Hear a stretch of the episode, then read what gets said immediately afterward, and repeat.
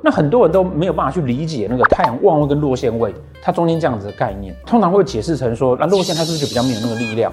其实不是，我们刚刚讲的哈，一个很大的重点就是太阳是一个希望在自己在一个制高点上面，然后能够定定规则的人。所以当太阳在旺位的时候呢，亮的时候呢，定了的规则，它当然就比较偏向整体社会价值。那比较落陷的时候呢，比较阴暗面的时候呢，它就会定的是他自己内心的那个。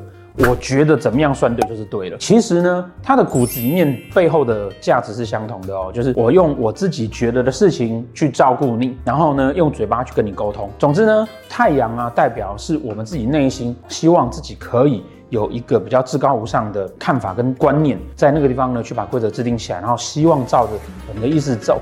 为什么要这样做？因为呢，我们希望可以照顾你。因为呢，太阳是个庇应性的概念，然后看它在哪一个宫位，那它就有这样的概念去做这样的事情。谢谢大家。